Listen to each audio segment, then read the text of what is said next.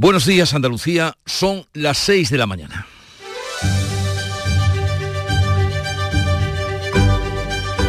Despierta tu mente, descubre la realidad. En Canal Sur Radio, La mañana de Andalucía con Jesús Vigorra. Estados Unidos y Reino Unido han bombardeado desde anoche objetivos en Yemen en respuesta a los ataques de los rebeldes hutíes contra barcos comerciales en el Mar Rojo. El presidente Joe Biden ha informado que realiza una acción militar conjunta con Gran Bretaña y el apoyo de Australia, Alemania, Bahrein, Canadá y los Países Bajos. Una actuación defensiva para salvaguardar la seguridad de una de las vías marítimas comerciales más importantes del mundo. Los insurgentes hutíes, respaldados por Irán, y en apoyo de los palestinos han estado atacando en el Mar Rojo desde el pasado 19 de noviembre. Se complica la situación en Oriente Próximo aún más si cabe.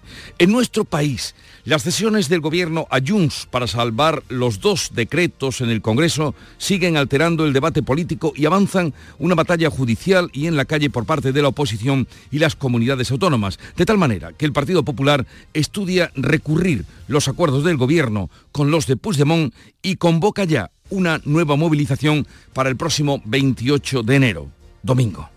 En cuanto a la publicación de las balanzas fiscales, esto es, la diferencia entre la inversión del gobierno en una comunidad frente a los impuestos que dicha comunidad aporta al conjunto del Estado, la Junta de Andalucía rechaza su publicación como exige Junts en sus pactos, porque dice que llevaría al enfrentamiento entre comunidades y la ruptura de la solidaridad.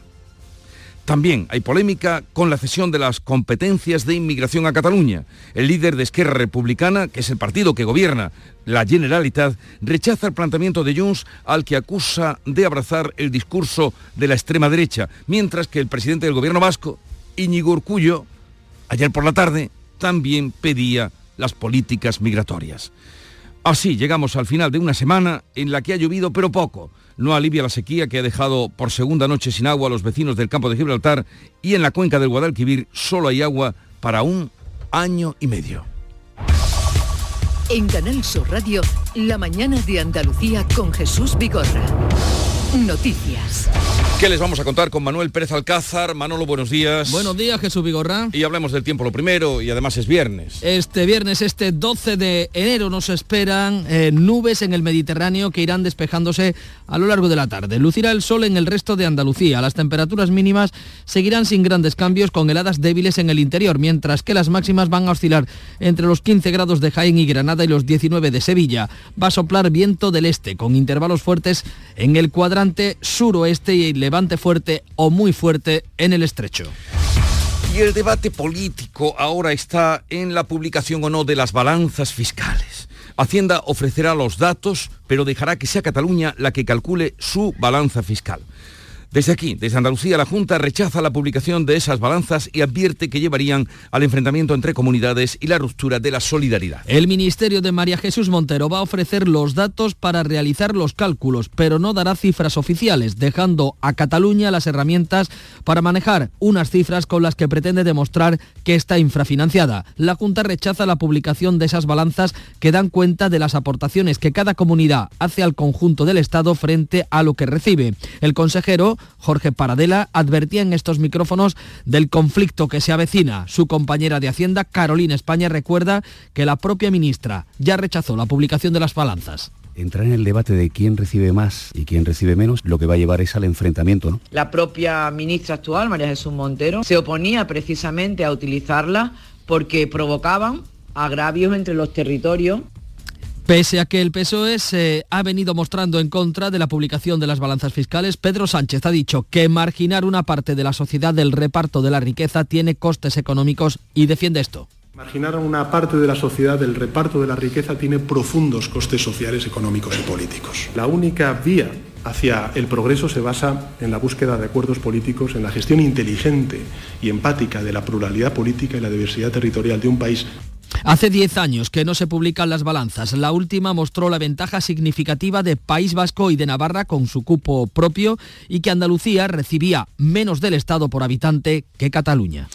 Pues mientras sigue el enredo en torno a si se publican o no las balanzas fiscales, el gobierno rebaja las expectativas sobre la cesión a Cataluña de las competencias en inmigración pactadas con Junts. Los de Puigdemont plantean expulsar a los inmigrantes reincidentes y el Partido Popular anuncia un frente judicial y una movilización para finales de mes, el próximo domingo 28 de enero. El secretario general de Junts, Jordi Turul, avanza que con las competencias sobre inmigración aspiran a que Cataluña pueda expulsar a inmigrantes reincidentes en, en conductas delictivas. ¿Qué pasa con la multirreincidencia? ¿Qué pasa con la multirreincidencia? No creo que haya ningún alcalde que esté satisfecho con que en su pueblo haya 10-12 personas que hayan reincidido 210 veces. La vicepresidenta primera rebaja expectativas. María Jesús Montero asegura que la reforma de la Ley Orgánica de Inmigración requiere el acuerdo de todos los socios de investidura y cumplir lo pactado con la Unión Europea. Todavía nos quedan largos meses de discusión, no solamente con Juncker Cataluña, con el resto también de los grupos y habrá que, que hacerlo operativo y tendrá que ser algo que esté en absoluta sintonía con lo que acabamos de aprobar en Europa. El líder de Esquerra se desmarca de Junts al que acusa de abrazar el discurso de la extrema derecha. El eh, líder del Partido Popular, Núñez Feijóo, anuncia una ofensiva política judicial y una nueva movilización el 28 de enero. Va a romper la soberanía en un tema gravísimo que afecta a las fronteras, a la seguridad, a los sistemas asistenciales. Es una capitulación constitucional en toda regla. Varias comunidades han pedido explicaciones al gobierno por la cesión de las competencias de inmigración a Cataluña, mientras el País Vasco se apunta a pedir estas políticas migratorias. Y el Ministerio de Trabajo, harto ya de que la patronal no le dé la razón, va a presentar hoy una nueva subida del salario mínimo interprofesional.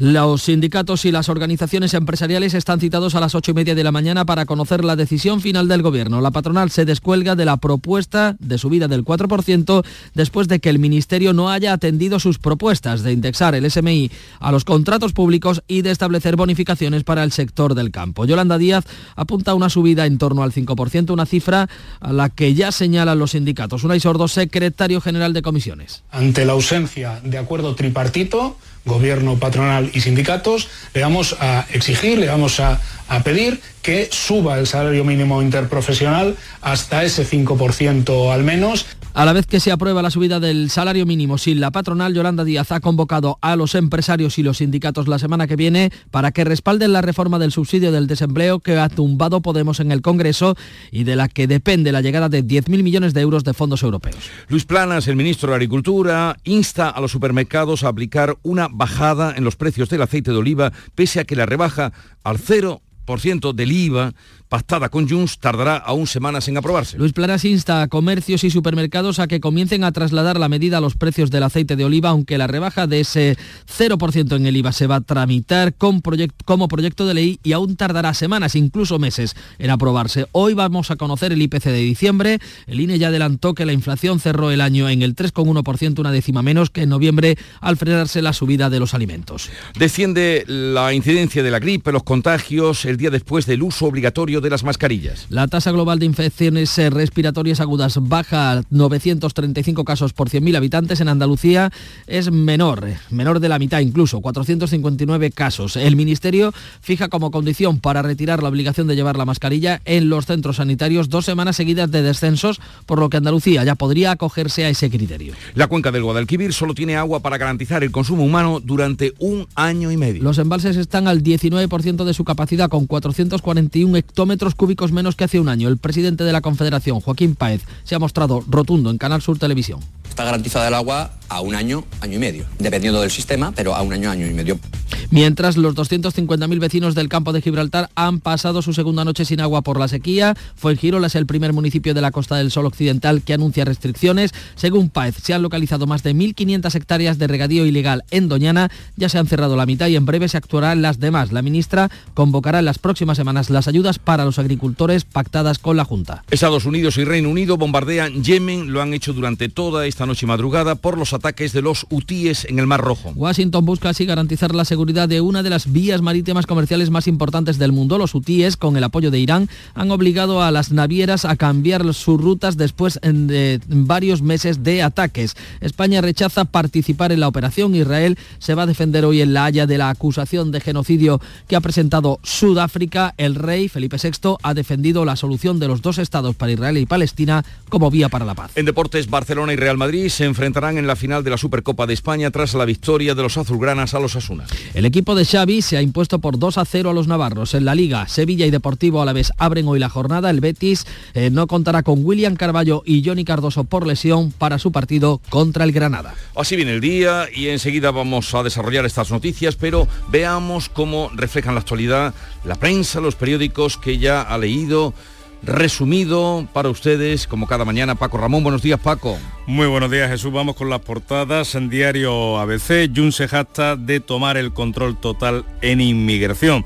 Dice el diario de Vocento que los secesionistas exhiben el acuerdo que incorpora control de flujos migratorios, lengua, fronteras y permiso de residencia. Con estas condiciones, Marlasca, dice ABC, trata de calmar a la policía tras las cesiones. El país, el gobierno minimiza la cesión a Junts en política migratoria. Los de Puigdemont pretenden que la Generalitat pueda expulsar a extranjeros delincuentes, controlar los flujos y dar permisos de residencia. La fotografía de portada es para el Tribunal de la Haya, donde Israel se encuentra sentado en el banquillo bajo la acusación de genocidio. En el diario El Mundo se hace la siguiente lectura sobre el acuerdo en materia de inmigración entre el gobierno y Junts.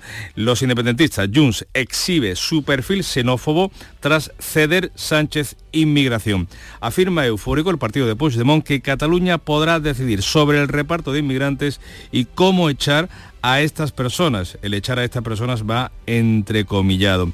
Junqueras denuncia que es un discurso de extrema derecha y Urcullo pide ya lo mismo para el país vasco. También el diario El Mundo destaca que la guerra silenciosa de Israel en Cisjordania, que rearma a los colonos junto a enclaves fines, afines a Hamas y que el rey eh, Felipe VI ha reclamado una solución diplomática, un Estado palestino junto a Israel. Cerramos con la Vanguardia y La Razón, el diario catalán, el PSOE trata de rebajar el alcance de los pactos con Puigdemont. Junts quiere que el gobierno decida sobre cupos de acogida de inmigrantes, acompañamiento lingüístico y expulsión de multireincidentes. Y en La Razón eh, se aventuran a hablar de la fuga de Sánchez a la Unión Europea, perturba ya el PSOE, es el titular de apertura. La inestabilidad parlamentaria y el pulso con Junts apunta a la tesis de una salida rápida del presidente del gobierno hacia Bruselas. Diplomáticos y políticos socialistas apuntan a esa posibilidad, a la posibilidad de que Sánchez presida el Consejo Europeo y deje el gobierno.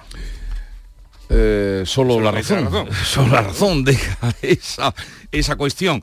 Eh, luego ampliaremos la información de los periódicos andaluces. Ahora veamos la crónica internacional que nos trae Bea Almeda, a tenor de la lectura de la prensa. Buenos días, Bea. Buenos días. ¿Qué has encontrado? Pues es la noticia de la noche, titula el New York Times, Estados Unidos y sus aliados atacan a los hutíes en Yemen. Los bombardeos amplían el campo de batalla de la guerra y responden a más de dos docenas de invectivas contra, el transporte marítimo comercial en el Mar Rojo. La prensa británica, toda ella abre con esta información porque ese ataque lo lideran Estados Unidos y el Reino Unido. Encabeza el Guardian de este modo, eh, añadiendo que el líder UTI Abdul Malik al-Uti ha prometido responder renovando los ataques contra el transporte marítimo comercial en el Mar Rojo. Un vistazo a la Argentina, leo en Clarín recorte en medios. En la televisión, en la televisión pública suspenden noticieros y dan de baja los programas tercerizados que son los subcontratados, que se dan a terceros, ¿no? En página 12 la inflación trepó un 25% en diciembre, empujada por la subida de los alimentos, un 26%, los remedios con el 42%, los remedios son los medicamentos, y la nafta con el 80%. La nafta son las gasolinas. El 80% han subido las gasolinas en un mes. O sea, bueno, se queda uno sorprendido. Como reconoció el propio Milei, los números horribles se multiplicarán en los próximos meses con los tarifazos. Todo vuela, menos salarios y jubilaciones. O sea, todo irá peor. Pues bueno, por ahora.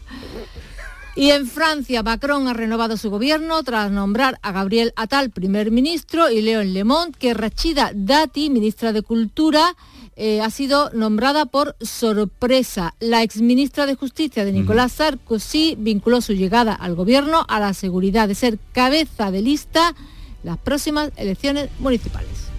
A las 7 menos 20, más. Estaremos atentos y Charo Padilla, que comenzaba la mañana en Canal Sur Radio a partir de las 5. Buenos días, Charo. Querido, ¿qué tal? Buenos días. ¿Cómo ha ido la mañana? Ha ido muy bien, muy emocional. ¿Por? Porque, ¿viste ese, ese informe que dice que los hombres solo lloran con el fútbol? Sí, ayer hablábamos de eso. Es una tontería. Mis hombres del Club de los Primeros son muy emocionales, muy sensibles. ¿Quieres decir que son muy, llorones? Sí. Nada más dice, yo soy muy lloriqueo. Lloricón, ha dicho... Llorica. Lloric, no, no, no, ha dicho otra, dijo otra palabra. Pero, eh, em, bueno, el 90% de los oyentes, no, por no decirte el 90, no, no, el 90 no, el 100% de los oyentes del Club de los Primeros son muy emocionales. Hay gente que se emociona escuchando una música, gente que se emociona eh, eh, en las tradiciones de su ciudad, en Semana Santa cuando ve a su Virgen, a su Cristo. Hay gente que se emociona por una película, hay gente que se emociona y se le caen los lagrimones cuando su madre le pone por delante el puchero, que también se emocionan. Eh, y yo me emocionaba mucho, solamente ve a mi niño y a mi niña actuar en, en el teatro de fin de curso, a mí ya se me caían las lágrimas. Pero vamos, a aparecer por el escenario, ¿eh? que se puede ser más sensible. De verdad, o sea, vamos, me lo recuerdo, me saltan las lágrimas. No, no llores, no es momento de llorar, que estamos a viernes, son las 6, minutos de la mañana. Eso se, se, alegra, se llora de alegría, de emoción, se limpia de malos ojos, este que viene la mar de bien. ¿Ya me va a despedir? No, ya me voy a la música de Rosalén. ¿O te crees tú que no, yo te digo una cosa, cuando tú tienes que ir a cualquier sitio llorar. y te sustituye a alguien, me dan más tiempo, que lo sepas. Buen fin de semana. Sin ti no muero. El sendero contigo es mucho más bello Riego un amor que crece lento, lo tengo tan claro.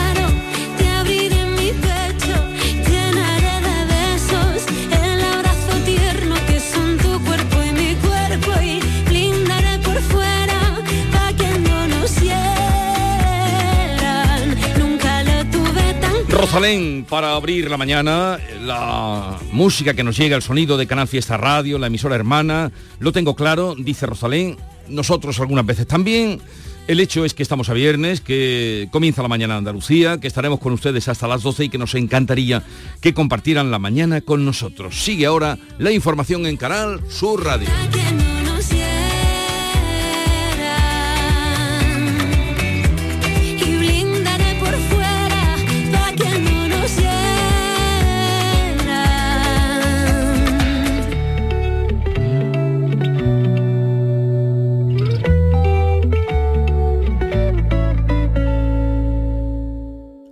Gente para todo. Y el programa del Yuyu es de buena gente, divertida y alegre, que le pone humor al día a día. Sí, porque nos gusta mirar el lado bueno de la vida, por muy surrealista que pueda ser, y dibujarte una sonrisa. No es fácil, créeme, pero no tiene precio. El programa del Yuyu, gente genuinamente original. De lunes a viernes a las 3 de la tarde. Contigo somos más Canal Sur Radio. Contigo somos más Andalucía. La mañana de Andalucía en Canal Sur Radio con Francisco Ramón. A las 6 y 18 minutos ampliamos las noticias que venimos contando que pasan por esa publicación de las balanzas fiscales. Hacienda ha dicho que va a ofrecer los datos, pero que va a dar libertad para que sea Cataluña o el resto de comunidades autónomas, la que quiera, calcule su propia balanza fiscal. No hay una metodología prevista. La Junta rechaza esa publicación, esa dar a poner sobre la mesa la balanza fiscal y advierte de que puede llevar al enfrentamiento entre las comunidades y a la ruptura del concepto de solidaridad entre españoles. Pero Sánchez ha defendido la gestión inteligente, ha dicho, de la pluralidad política como vía, también así lo ha dicho este textual, hacia el progreso. Beatriz Rodríguez, muy buenos días. Buenos días. El Ministerio de María Jesús Montero ofrecerá los datos para realizar los cálculos, pero no dará cifras oficiales, dejando a Cataluña las herramientas para manejar las cifras con las que pretende demostrar que está infrafinanciada. La Junta rechaza la publicación de las balanzas fiscales que dan cuenta de las aportaciones que cada comunidad hace al conjunto del Estado frente a las que llegan a su territorio. El consejero Jorge Paradela ha advertido en estos micrófonos que la publicación de las balanzas abrirá el conflicto entre comunidades y acabará con el principio de solidaridad entre territorios. Lo que dice es lo que da lo que da sello, lo que da sello a un país es una cultura, es una cultura común y también principios como el de una solidaridad entre territorios. Entonces, entrar en el debate de quién recibe más y quién recibe menos, entrar en el debate de quién aporta eh, quién aporta y tiene un saldo eh, neto eh, supuestamente negativo y quién tiene un saldo neto supuestamente positivo, lo que va a llevar es al enfrentamiento.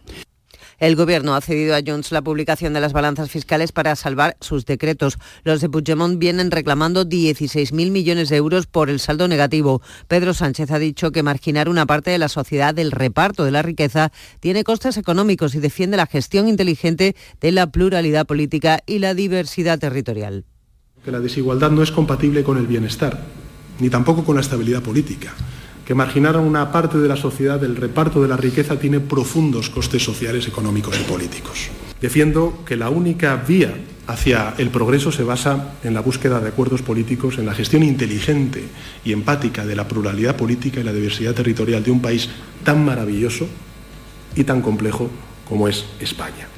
El PP asegura que la publicación de las balanzas fiscales solo pretende beneficiar fiscalmente a Cataluña frente al resto de comunidades. El PSOE se ha mostrado siempre contrario a su publicación. Hace año y medio, la ministra María Jesús Montero descartaba la publicación porque favorecía los reproches entre comunidades, como recuerda la consejera andaluza de Hacienda, Carolina España porque las balanzas fiscales desde luego no deben utilizarse en ningún caso para generar división entre los españoles. La propia ministra actual, María Jesús Montero, en el año 2014, cuando era consejera de Hacienda en Andalucía, se oponía precisamente a utilizarla porque provocaban agravios entre los territorios y más recientemente, en el año 2022, ya como ministra, recordaba que son los ciudadanos y no los territorios los que tributan. El líder del PSOE andaluz y portavoz en el Senado dice no temer a las exigencias de Junts. Juan Espadas ofrece al presidente de la Junta acudir de la mano al Senado para exigir un reparto equitativo según el criterio poblacional Y por tanto la única manera de resolverlo es dar un paso adelante. Yo le pido valentía al señor Moreno Bonilla para ir al Senado de España y defender el modelo de financiación de Andalucía, lo hará con el respaldo del PSOE, pero evidentemente teniendo que enfrentarse con la señora Ayuso o con el presidente de Galicia, que defienden modelos distintos. Pues el Gobierno de España publicó las balanzas fiscales entre los años 2011 y 2014. Durante ese periodo, los números situaron a Andalucía entre las comunidades que más recibían en términos absolutos, pero no en cuanto al reparto corregido por habitante. El Ejecutivo de Mariano Rajoy, presionado por el presidente de la Generalitat de Cataluña, entonces Artur Mas, se vio obligado en julio de 2014 a publicar un primer documento llamado Sistema de Cuentas Públicas Territorializadas para España, que recogía la diferencia de lo que recauda la comunidad autónoma y lo que recibe el Estado ajustado por diferentes variables. Desde el Ministerio siempre se ha mantenido que no pagan impuestos los territorios, sino los ciudadanos. En esta línea, el informe del profesor Ángel de la Fuente concluía que Andalucía recibía alrededor de 7.500 millones más en valores absolutos. Sin embargo, corregido para ver la equidad del sistema, el mismo estudio reflejaba un perjuicio financiero de 3.000 millones de euros, es decir, 360 euros por habitante. Paradójicamente, los españoles más beneficiados, excluyendo Ceuta y Melilla, eran vascos y navarros, las dos comunidades forales. Las dos comunidades con un régimen de financiación especial. El gobierno rebaja, de otra parte, las expectativas sobre la cesión a Cataluña de las competencias sobre inmigración que han sido pactadas con Junts. Los de Puigdemont plantean incluso expulsar a los inmigrantes reincidentes en comportamientos delictivos. El Ejecutivo dice ahora que la inmigración se regula, lo va a regular por una ley orgánica que requerirá del consenso de todos sus socios de investidura. Junts avanza lo que pretende hacer con las competencias de inmigración en Cataluña, pactadas con el gobierno pero aún no aprobadas. Los de Puigdemont aspiran a gestionar la inmigración que llega de forma autónoma. El secretario general, Jordi Turul, quiere que Cataluña pueda expulsar a inmigrantes reincidentes en conductas delictivas. ¿Qué pasa con la multirreincidencia? ¿Qué pasa con la multirreincidencia? Vas a los juzgados, entras y sales, los juzgados están colapsados y la gente dice que hay inmunidad para algunos que no tienen la sensación de que quien la hace la paga. No creo que haya ningún alcalde que esté satisfecho con que en su pueblo haya 10-12 personas que hayan reincidido 210 veces. 210 vegades. El ministro de Justicia asegura que la Constitución avala la cesión de competencias en materia de inmigración, pero la vicepresidenta primera rebaja expectativas. María Jesús Montero asegura que la reforma de la ley de inmigración requiere el acuerdo de todos los socios de investidura y cumplir con el nuevo pacto sobre migración de la Unión Europea aventurado en este momento trasladar ningún elemento porque todavía nos quedan largos meses de discusión, no solamente con Juncker Cataluña, con el resto también de los grupos y habrá que hacerlo operativo y tendrá que ser algo que esté en absoluta sintonía con lo que acabamos de aprobar en Europa. El líder de Esquerra se desmarca de la propuesta de Junts a la que acusa de abrazar el discurso de la extrema derecha. Junqueras ha escrito en redes que criminalizar a las personas migrantes, lejos de resolver las situaciones de pobreza y exclusión, pone en riesgo la cohesión social, un país compartido con todo el mundo que vive allí y su incorporación al proyecto nacional. La consejera de la presidencia catalana, Laura Vilagrá, también de Esquerra exige que se concrete el contenido de los acuerdos. No tenemos ese sonido. Sí se han producido también reacciones desde las organizaciones eh, eh, policiales. El Ministerio del Interior trata de calmar a la policía, asegura que no va a perder competencias sobre inmigración y la Dirección General de la Policía ha transmitido que solo afecta a atribuciones del Ministerio de Migraciones. Cambiamos de asunto o cambiamos de portavoz porque el asunto sigue siendo el mismo. El líder del Partido Popular ha denunciado que esa cesión de competencias sobre inmigración convierte a los mozos de escuadra en una policía nacional Nacional Feijo exige a Sánchez que explique en el Congreso sus acuerdos con Junts. Anuncia además una ofensiva política, judicial y una nueva movilización el próximo 28 de enero. Va a romper la soberanía en un tema gravísimo que afecta a las fronteras, a la seguridad, a los sistemas asistenciales. Es una capitulación constitucional en toda regla. Varias comunidades autónomas han pedido explicaciones al gobierno por el pacto migratorio. También eh, Canarias, Murcia, Baleares y Melilla han solicitado incluso que se convoque una conferencia sectorial de migraciones. Desde el País Vasco, el Endacari Iñigo Urcuya ha exigido al gobierno que firme ya la transferencia al País Vasco.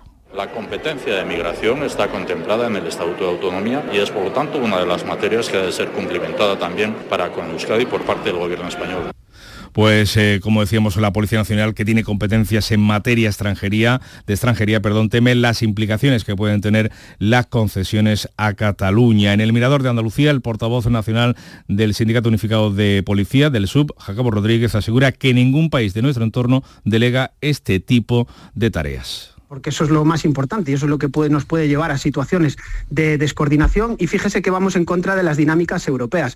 Esto no puede ser, la seguridad no se juega, no se mercadea con ella y por lo tanto ahí eh, nosotros somos firmes. Pues el lunes hay una reunión precisamente de las organizaciones eh, policiales eh, con el Ministerio para abordar los detalles y conocer en detalle el acuerdo del Gobierno con 6 y 28 minutos es el tiempo ahora para dedicárselo al deporte. Antonio Camaño, ¿qué tal? Muy buenos días. Hola, ¿qué tal? Buenos días. El Sevilla y el Deportivo a la vez abren la jornada de liga esta noche en el Estadio Ramón Sánchez Pizjuán en un partido marcado por la lucha de ambos equipos por evitar los puestos de descenso. Una causa para lo que sumar los tres puntos puede suponer un respiro, además de robarle puntos a un rival directo. Por otro lado, Isaac Romero es uno de los protagonistas de este partido porque jugador del filial anunciado ayer como nuevo integrante integrante de la plantilla roja y blanca. El lebrijano va a llevar el dorsal número 20 que dejó vacante el brasileño Fernando. Y también las miradas puestas en el último fichaje, a Goumé, a la espera de saber si Quique Sánchez Flores le dará o no minutos. Y en el Betis, eh, William Carballo y Johnny Cardoso no se entrenaron en el día de ayer. El portugués no ha estado a las órdenes del ingeniero por unos problemas musculares y va a ser baja con total seguridad ante el Granada. Y Johnny Cardoso, la última incorporación, ya inscrito para poder jugar en la liga, no se sabe todavía si si va a poder estar a disposición del entrenador del conjunto verde y blanco. Y el presidente del Cádiz, Manuel Vizcaíno, realizó el tradicional brindis por el nuevo año con la prensa ayer. Junto a él estuvo Sergio González, entrenador de un equipo que vive horas bajas, pero que para el máximo mandatario de la entidad no hay lugar a duda. Confirmó la confianza en el técnico, suceda lo que suceda en el partido ante el Valencia de este domingo. Y Ongla ya entrenó con sus nuevos compañeros en el día de ayer, se puso la camiseta del Granada y todo hace indicar que podría tener minutos en el partido ante el conjunto verde y blanco en el Estadio Benito Villamarín.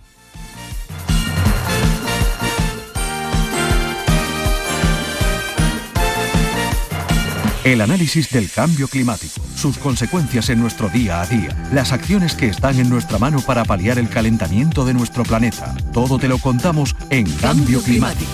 La mejor información científica a tu alcance en Canal Sur Radio. Los viernes desde las 9 de la noche con Javier Bolaño. Contigo somos más Canal Sur Radio. Contigo somos más Andalucía.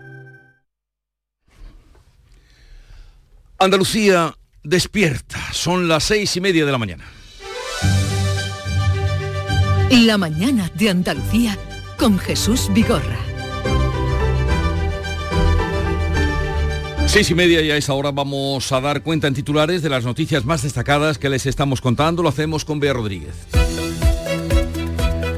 La Junta de Andalucía rechaza la publicación de las balanzas fiscales porque daría paso a una confrontación. Hacienda facilitará los datos para que cada comunidad calcule su balanza fiscal, pero no fijará una metodología. El gobierno de Rajoy publicó las balanzas fiscales entre 2011 y 2014 para desmontar el discurso de, los independentistas de que España nos roba.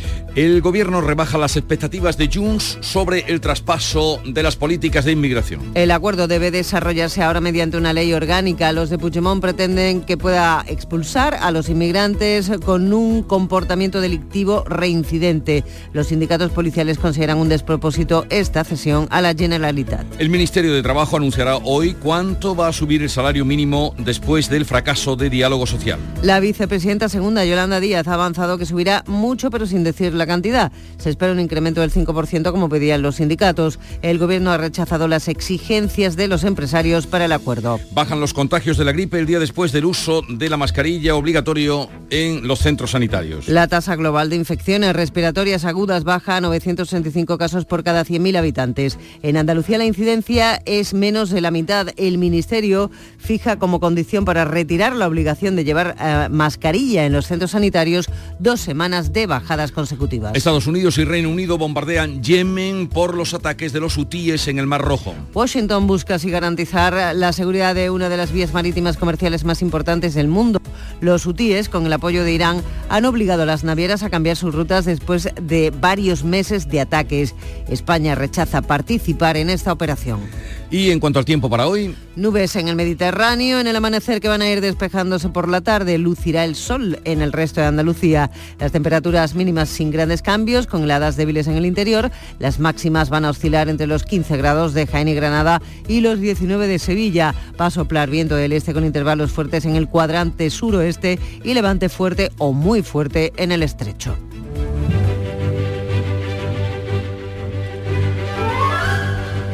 Hoy el Santoral celebra mm, a San Arcadio Mártir, patrono de Osuna.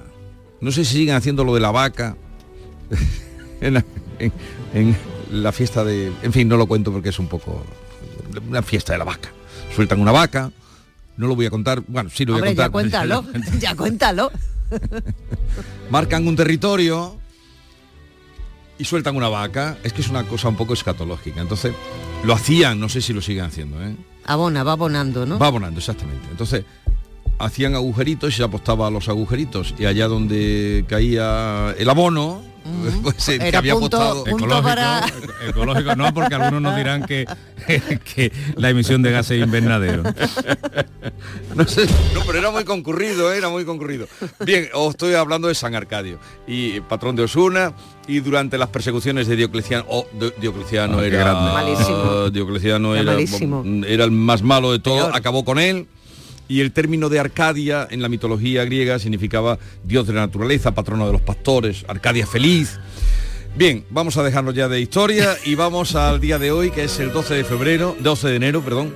no adelantemos.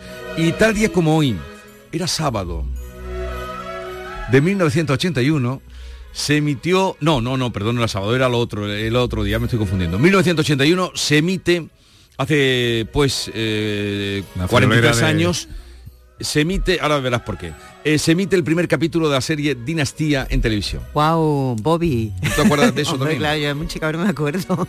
Pues de eso hace ya 43 años. Y tal día como hoy, ahora sí que voy a que era sábado, 1991, el vicepresidente del gobierno socialista entonces, Alfonso Guerra, anunció su dimisión. Fue un día como hoy, hace 33 años. Era sábado por la tarde cuando se fue. Bueno, anunció, lo soltó en Mérida. En Mérida. En Mérida, allí lo soltó y se lió, se lió. Porque entonces Claro. Guerra mandaba, no era como ahora que Felipe Bolaño, entonces mandaba. Aquello fue un. Me acuerdo que yo iba, era crítico de teatro, iba a entregar, porque era en otra época. Entonces Mm. cuando escribía mi articulito, mi crítica de teatro, iba a entregarla en persona a la redacción, con el, pa- iba con el papelito, Claro, lo, de- saludaba, lo del email todavía no. tomaba café, era una cosa. Y estaban, ese, ese sábado fui a entregar mi crítica, habría ido, y estaba la redacción locos perdidos, porque Claro, claro, estalló. la pero bomba. Tenía que ser un sábado, tenía que ser por la tarde, tenía que ser un sábado. Por eso no lo olvidaré nunca. pues fue tal día como hoy. Hace 33 años. 33 añitos de eso. Bien, vamos ahora, la cita, la cita que traigo hoy, cada uno que la tome por donde quiera. Venga. La ha cogido de un cineasta loco de Bañolas, que se llama Albert Serra, catalán, pero él dice que, en fin, vive entre París y Bañolas. Dice, nunca subestimes a una persona que so- sobreestima. Nunca subestimes a una persona que se sobreestima. Y no estoy señalando a nadie, cada uno que... Venga, vamos con la prensa. Vamos. Bueno, esperemos que no se haya subestimado en este caso eh, el vertido de peles que también llega Andalucía. La Junta descarta por el momento activar la alerta, alude a esa escasa cantidad de peles que llegan ya a los lances, a la playa de Tarifa, que ha amanecido con esas perlas de plástico. Es el titular destacado del Europa Sur. Podríamos decir que la cruz y la cara del mar es la que recoge el diario de Cádiz. 679.765 cruceristas. El puerto gaditano desborda sus datos de viajeros con un aumento del 72% en solo un año. En el diario Sur, a cinco columnas, Fuengirola, primer municipio de la costa occidental que aplicará restricciones de agua. A partir del lunes se quedarán sin agua por la noche. En el- la voz de Almería, detenida por maltratar a ocho niños en una guardería. La monitora de un centro infantil ubicado en Agua Dulce fue despedida de inmediato. La investigación apunta a presuntos insultos y vejaciones hacia menores de tan solo tres años. Y en el Córdoba leemos, eh, a vuelta ya, o calentando, la Feria Internacional del Turismo de Fitur, que se celebra a final de mes. Córdoba incorpora el aeropuerto a la oferta que desplegará en Fitur. La, capita- la capital, a petición de la Junta, no contará con staff propio y se integra en el pabellón de Andalucía. Leemos en Ideal de Granada que la capital incluye en su plan urbanístico el metro hasta el aeropuerto y 14.000 pisos y bonita fotografía de Ideal hoy en la restauración del Señor de las Angustias, del Señor que, posa que yace en los brazos de la patrona de Granada y que unos trabajos que concluirán este próximo mes de febrero. En el diario de Sevilla, 800 farolas fernandinas para el centro. Comienza en, Serpi, en Sierpe, perdón, en la calle céntrica de la capital, el cambio de la iluminación que afectará a 68 calles. Y cuenta también el diario de Yolí que el teléfono de Carcaño no ayuda a situar al asesino la noche de la muerte de Marta del Castillo. El diario de Jaén, el Ministerio cree que la rebaja deriva del aceite al 0% atenuará el alza mm, de precios. Las organizaciones agrarias estiman como positiva esa medida, pero mm, valoran que la actual cosecha y los últimos datos de comercialización del producto pues eh, no va a rebajar en demasía los precios. Y vamos ahora con la segunda entrega de la prensa internacional. Sepamos más del nuevo capítulo de la guerra en Oriente Próximo, Bea Almeda. Lo que leo en Washington Post, la coalición liderada por Estados Unidos ataca a militares hutíes alineados con Irán en Yemen. La dramática escalada se produce tras un aumento de bombardeos a barcos comerciales en el Mar Rojo que han causado estragos en la economía mundial. Precisa el, Israel, el israelí Yedioth Aronoth han bombardeado drones y fábricas de armas en Yemen con aviones acorazados, submarinos y misiles de crucero. El presidente Biden eh, dijo, esta es una respuesta directa a los ataques hutíes contra barcos internacionales en el Mar Rojo. Y el palestino Man News, un diario de Belén, cita a un líder hutí. La guerra es abierta, la batalla superará la imaginación y las expectativas de estadounidenses y británicos lamentarán su agresión y pagarán un alto precio. Hay otras derivadas de la guerra. Israel se va a defender hoy en La Haya de una grave acusación de genocidio que ha presentado Sudáfrica en la Corte Internacional de Justicia. El diario Times sudafricano de Johannesburgo dice, Israel tiene una intención genocida contra los palestinos de Gaza el ministro de Justicia pidió a la Corte que ordene a Israel que detenga sus acciones militares. Miremos ahora a Ecuador, que sigue en estado de excepción. Y el nuevo presidente Gabriel Novoa se ha propuesto acabar con las mafias del narco que operan desde las cárceles. El vistazo de Guayaquil, bonito nombre para un periódico, el vistazo. El vistazo. Dice, nuevas cárceles en Ecuador. Tendrá celdas, tendrán celdas de super máxima seguridad el primer mandatario dijo que esto es el inicio de un urgente saneamiento del sistema penitenciario que ha estado durante décadas controlado por las mafias. Hay otros temas y otros asuntos. A ver, eh, Bea, explícanos este titular. La justicia francesa ordena que le hagan un examen médico a Alain Delon en medio del conflicto familiar. Sus tres hijos están enfrentados entre sí y con quien fuera su mano derecha durante 30 años. Esta mujer los acusa de haberle retirado el tratamiento médico y le ha dicho al diario Le Figaro que la vida del actor de 88 años corre peligro. Hay demandas judiciales de unos a otros y el asunto, se ha convertido en un auténtico culebrón del pobre Alain Delon, hombre tan guapísimo, ¿verdad? En los años 60, 80 que hizo esas buenas películas como Rocco y sus hermanas o como El gato pardo, por ejemplo. Sí, sí. Bueno, y termino... Que, la, vejez, la vejez que mala es. Pues sí. Termino con eh, un asunto que leo en el European Times y en el Observer, que Bruselas ha pedido a la cantante americana Taylor Swift que anime a los jóvenes en sus conciertos, en los que haga en terreno europeo, a que voten en las elecciones europeas de junio. Ya lo hizo Taylor Swift en las últimas elecciones estadounidenses, subió la participación juvenil, aunque no se puede establecer una relación causa-efecto, pero bueno, es que esta estrella de la canción tiene 272 millones de seguidores en Instagram. Es una barbaridad. Esa es una verdadera influencer. Ahora, eh, desde luego, y, pero si eso sirve para que los jóvenes espabilen y, claro, y, voten. Y se animen. Pues bienvenido sea. Pues se lo ha pedido Margaritis Esquinas. Oye, que tengas un buen fin de semana. Igualmente. Hasta el próximo lunes, son las 6.42 minutos de la mañana. Sigue la información en Canal Sur Radio. Si quieres disfrutar de la radio por la tarde, te espero de lunes a viernes a partir de las 4 en Canal Sur Radio. Te ofrezco complicidad, cercanía, risas y buen humor, las historias que pasan en Andalucía actualidad, consejos sobre salud y muchas entrevistas. Cuento contigo. Así es la tarde de Canal Sur Radio con Mariló Maldonado. Tres horas para disfrutar de la mejor radio hecha en Andalucía. De lunes a viernes desde las 4 de la tarde. Contigo somos más Canal Sur Radio. Contigo somos más Andalucía. La mañana de Andalucía en Canal Sur Radio con Francisco Ramón. Más asuntos a esta hora de la mañana que son las 6 y 43 minutos. Trabajo va a presentar hoy cuánto subirá el salario mínimo interprofesional, lo va a anunciar hoy, después de un nuevo fracaso del diálogo social.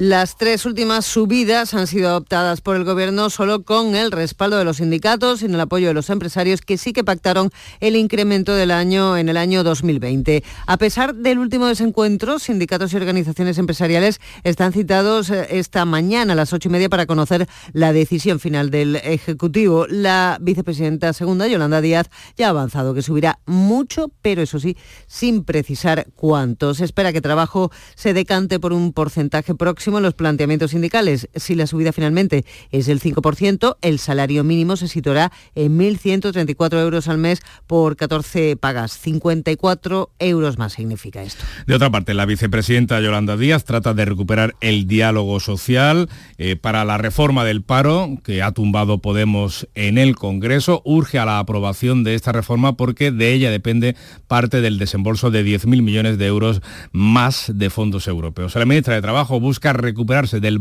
del varapalo político a través del diálogo social, al que había dejado fuera para esta negociación. Yolanda Díaz para que esta reforma, desde luego, ahora sí sea dialogada con los agentes sociales. Y, por supuesto, me consta que había mejoras que los sindicatos querían, no con esta reforma en concreto, sino con algunos aspectos que tienen que ver, por ejemplo, con el tiempo parcial, pues los vamos a, someter a debate. Por tanto, ahora sí abrimos la mesa de diálogo social y esta reforma ya va a estar eh, consensuada también con los agentes sociales pues todavía no se ha tramitado como proyecto de ley otras de las medidas de las que colean de ese acuerdo del PSOE con Junts.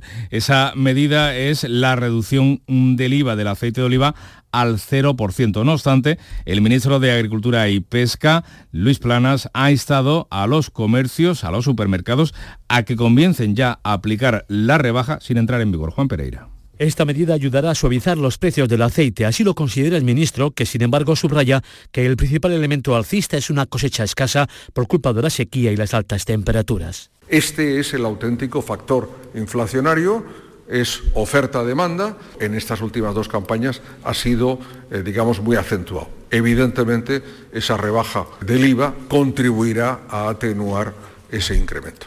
Habrá que esperar todavía semanas para que el consumidor note la bajada al 0% del IVA al aceite de oliva que se incluye en el decreto con las medidas anticrisis convalidado el pasado miércoles en el Parlamento y que ahora tiene que tramitarse como proyecto de ley.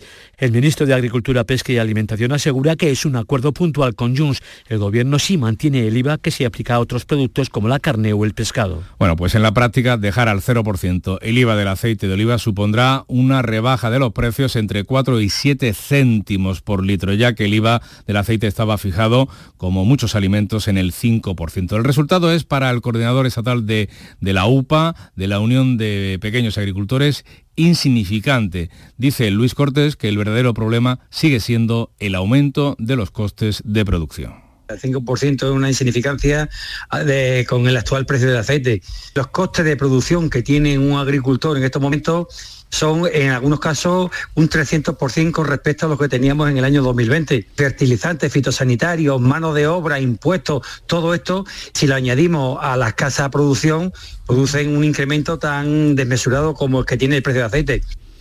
Pues seguimos contándole más asuntos, 6 y 46 minutos. Según el Instituto de Salud Carlos III, dependiente del Ministerio de Sanidad, la incidencia de la gripe en atención primaria ha disminuido por primera vez en cuatro semanas en el conjunto de España, con la excepción de las Islas Baleares. Esto significa que podría haberse alcanzado el pico de infecciones en la última semana de diciembre. En Andalucía, esta tasa global de infecciones respiratorias agudas se sitúa por debajo del medio millar, 459 casos por cada 100.000 habitantes. Un dato que se ha conocido este jueves, un día después de que entrase en vigor el uso obligatorio de la mascarilla en los centros sanitarios de todo el país. Se trata de una medida de carácter indefinido que las comunidades autónomas podrán cambiar a recomendación siempre y cuando muestren un descenso de la curva de casos durante dos semanas. Es lo que podría ocurrir la semana que viene en Andalucía si mantiene la tendencia actual de infecciones. El descenso de la gripe en España se mantiene en todos los grupos de edad, salvo el de 45-65 años, hasta ahora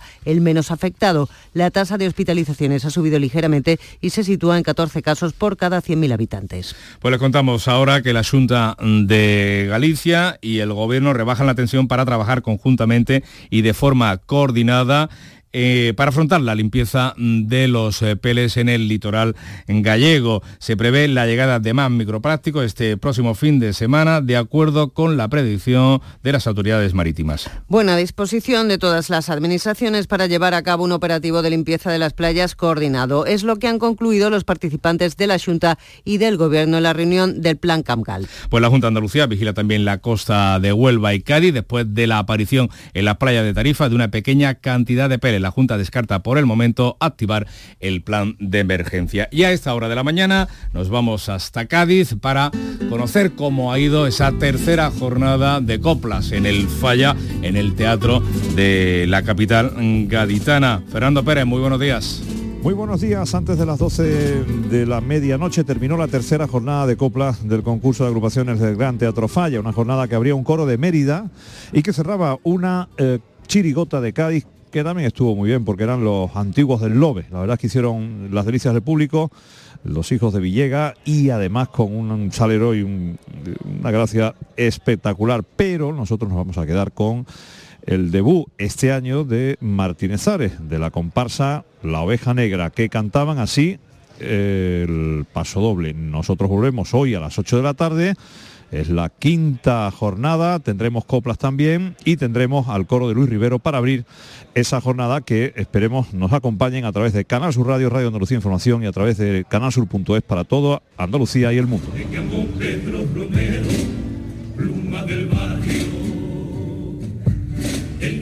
San Vicente es el líder impertinente y sobrino de Pepo. Soy el Pini desde Rusia cantando tango. Como dando sueños. Pues con estos compases llegamos a las 7 menos 10, información local. En la mañana de Andalucía de Canal Sur Radio. Las noticias de Sevilla con Antonio Catoni. Buenos días. El futuro de la bebé arrojada a la basura en los palacios podría cambiar tras la detención de su madre biológica y conocerse que ésta tiene familia. Una familia que de momento, según la Junta, no la ha reclamado. La niña continúa con unos padres en guarda con fines de adopción, pero no es una situación definitiva. Por otra parte, los trabajadores de la Grúa Municipal de Sevilla han aprobado movilizaciones que incluyen paros parciales y una huelga indefinida a partir del próximo viernes de Dolores. La Plaza de la Encarnación va a recuperar hoy uno de los ficus perdidos en los últimos meses. Ha comenzado a sustituir la iluminación de 68 de las calles de la capital que van, a que van a lucir farolas historicistas y el Centro Andaluz de Arte Contemporáneo acogerá este año un gran homenaje al pintor sevillano Manuel Salinas tres años después de su fallecimiento. El tiempo, cielos hoy poco nubosos, temperaturas mínimas sin cambios, la máxima 17 grados en Écija y Morón, 18 en Lebrija, 19 en Sevilla, donde ahora tenemos 6. Enseguida desarrollamos estos y otros asuntos. Realiza Cristina Nogales. Atención amantes del arte. Ante la gran demanda de visitantes, la exposición inmersiva Van Gogh Grandes Éxitos amplía su estancia en Sevilla. Disfruta esta experiencia única hasta el 14 de abril en el Pabellón de la Navegación. Compra tu entrada en van-gogh.es. En Canal Sur Radio, las noticias de Sevilla. La situación de la bebé que fue arrojada a un contenedor de basura en Los Palacios el pasado mes de diciembre podría cambiar tras la detención de su madre biológica y el conocimiento de la familia extensa de la pequeña, entre ellos los abuelos, cuando se confirme de manera definitiva el parentesco con las pruebas de ADN. De momento esta niña está con unos padres en guarda con fines de adopción y nadie de su entorno, del entorno de la madre, se ha interesado por el momento. Así lo ha explicado en Canal Sur Radio el director de infancia de la Junta de Andalucía, Francisco Mora, quien además ha insistido en que en todo momento se ha seguido el protocolo para garantizar garantizar por encima de todo el bienestar de la recién nacida no vamos a hacer nada fuera del protocolo. Actualmente, repito, esta chica, según dice la ley, se encuentra en guarda con de adopción y después, bueno, pues esto continuará, que termina después en adopción, pues terminará en adopción y la familia extensa mostrará o no, no sabemos, porque repito, no tenemos constancia si quiere o no quiere. En la agenda de hoy, la Plaza de la Encarnación va a recuperar uno de los ficus perdidos en los últimos meses por su mal estado. El alcalde va a asistir al acto de plantación de un nuevo ejemplar que ha donado la Cámara de Comercio de Sevilla y esto va a permitir que el enclave comience a recuperar su aspecto anterior. También hay cambios en la iluminación de 68 calles, 40 de ellas del centro. Han comenzado a sustituirse las farolas de la calle Sierpes, por ejemplo. Se ha optado por dos modelos clásicos, el farol Fernandino y el modelo Santa Cruz. La inversión, 734.000 euros. José Luis Sá lo justifica por motivos estéticos y de ahorro energético que pretende no solo mejorar la eficiencia de nuestro alumbrado público, sino sobre todo empezar a cuidar el paisaje urbano de nuestra ciudad. En esta calle Sierpes pleno corazón del casco histórico de la ciudad de Sevilla, si miran ustedes para arriba, se encuentran todavía farolas de carretera. El ayuntamiento, por otra parte, ha puesto en conocimiento de la Comisión de Patrimonio de la Junta el hallazgo de restos humanos en las obras del antiguo cine Trajano y en cuanto a los restos arquitectónicos encontrados en Santa Justa, parece que son bastante recientes, de finales del siglo XIX y podrían corresponder a una galería de arcos construida para proyectar la antigua vía ferroviaria eh, sobre la zona inundable del arroyo Tagarete que actualmente está soterrado. El alcalde de Sevilla, por otra parte, ha pedido a los grupos municipales de Vox y de PSOE que se abstengan y que permitan que los presupuestos de 2024 salgan adelante. Ha mantenido ya José Luis Sanz un encuentro con Vox y espera reunirse con los socialistas en las últimas horas. Por su parte, la socialista Sonia Gaya reitera que no dará un cheque en blanco al PP para desmantelar, dice, las políticas socialistas y niega haber negociado con el alcalde. Y hay que recordar que es una responsabilidad del gobierno municipal, del señor Sanz, ser capaz de consensuar los presupuestos con los grupos de la oposición. No han existido dichas reuniones. Al contrario, lo único que hemos tenido es un PowerPoint lleno de inconcreciones, de errores y un documento completo de presupuestos que tienen los ingresos inflados, no son reales y todos sabemos que no son reales.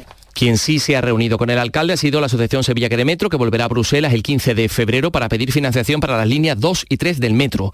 Según su portavoz, Manuel Alejandro Moreno, va a comparecer en la Comisión de Peticiones del Parlamento para defender la necesidad de que el Gobierno se comprometa por escrito a cofinanciar las obras. ¿Y por qué volvemos a Bruselas? En abril del año 2023, el año pasado, el Ministerio de Transporte nos remitió un informe en el que se comprometía a cofinanciar el tramo norte de la línea 3. Pero sin embargo, este informe no hacía ninguna referencia, ninguna, al tramo sur de la línea 3, ni tampoco a la línea 2. Ante esta situación, preparamos una alegación que expondremos en Bruselas el próximo día 15 de febrero. Y por otra parte, el alcalde de la capital ha calificado como despreciable la afirmación de la diputada de Izquierda Unida por Sevilla, Gracia Rivera, que criticaba el atuendo del rey Batasar en la pasada cabalgata. Acusaba al ayuntamiento de discriminar a los niños del Distrito Sur por celebrar su cabalgata el día 2 de enero y no el 6. Me parece una anécdota, yo creo que me, parece una anécdota por un lado y por otro lado me parece despreciable utilizar la situación que se vive en algunos barrios de Sevilla para hacer política a nivel nacional. Despreciable. 6 y 55. En el hospital y en los centros de salud, los fisioterapeutas te aportan salud y bienestar, fisioterapia y calidad de vida unidas para beneficio de las personas. Fisioterapeutas, profesionales esenciales para tu salud. Es un mensaje del Sindicato de Enfermería SATSE Sevilla. El llamador. Los lunes a las 10 de la noche. Las noticias de Sevilla. Canal Sur Radio. Los trabajadores de la Grúa Municipal de Sevilla han aprobado en asamblea movilizaciones, paros parciales, huelga indefinida a partir del 22 de marzo, viernes de Dolores, dan rotas las dan por rotas las negociaciones, las relaciones con la empresa concesionaria a la que pedían que asumiera las condiciones laborales que tenían hasta que la justicia se pronuncie sobre si les corresponde el convenio anterior o el del sector que les es más desfavorable. El portavoz de los trabajadores, Santiago López, confía en que el gobierno municipal cumpla con lo prometido en campaña y rescinda el contrato concejal del ramo, de Ignacio Flores, públicamente se ha comprometido a rescindir el contrato si se demostraba con los informes policiales que eran ciertos los incumplimientos. Lo único problema que nos estamos encontrando es que la burocracia es lenta y que, bueno, la intención que tiene el ayuntamiento es sacar un nuevo pliego antes del 31 de enero para que y venga otra nueva empresa. Unas 12.000 hectáreas de cultivo de regadío de los palacios van a beneficiarse de una inversión de 130 millones de fondos europeos para construcción de balsas y mejora de conducciones. Va a permitir, según el presidente de la agrupación de regantes, Juan Muñoz, eh, pues eh, la creación de empleo. ¿Qué ventaja vamos a tener? Que vamos a ser muy competitivos, vamos a poder plantar otros cultivos y en la zona esta de, de los palacios, Utrera, Las Cabezas, toda la comarca entera, pues va a haber muchísimo empleo, le va a dar un valor económico a la zona tremendo. Les contamos también que la Audiencia Provincial ha absuelto al médico otorrino jugado por consultar el historial de su ex hasta en 17 ocasiones. La sentencia considera que no se ha probado que hubiera falta de consentimiento por parte de ella. Y por otra parte, la Audiencia ha condenado a tres años de prisión a un vecino de San Juan de Alfarache por vender eh, cocaína mediante la modalidad del telecoca. Hoy se prevé, por otra parte, la constitución del jurado popular del juicio que comenzará el lunes contra un varón acusado de dejar morir a su madre de 88 años y enferma. Eso sucedía en agosto del año 22. La Fiscalía reclama para él 17 años de cárcel por un supuesto delito de homicidio, ya que desatendió las necesidades más elementales de la mujer hasta que ésta falleció. 6 y 58. El Sevilla de esta temporada lleva tres entrenadores y está solo un punto por encima del descenso. Y se enfrenta en el Sánchez Pizjuán a un directo rival como el Alavés. Este viernes, Sevilla Deportivo Alavés.